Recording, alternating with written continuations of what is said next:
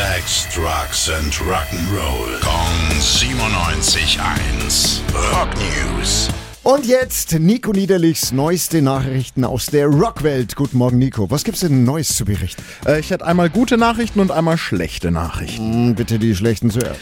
Aerosmith wollten eigentlich ab Juni einige Konzerte spielen.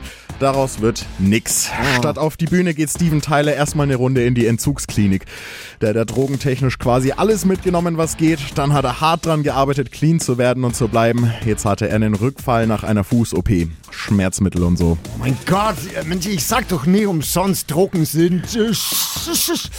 Na, da wünschen wir dem Steven jetzt erstmal gute Besserung und viel Erfolg. So, und jetzt bitte noch was, um uns glücklich zu machen. Der Boss kommt! Oh mein Gott, ist der schon im Haus?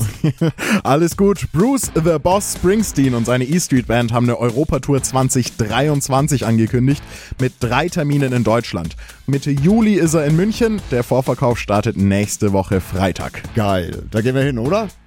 Klar. Dankeschön.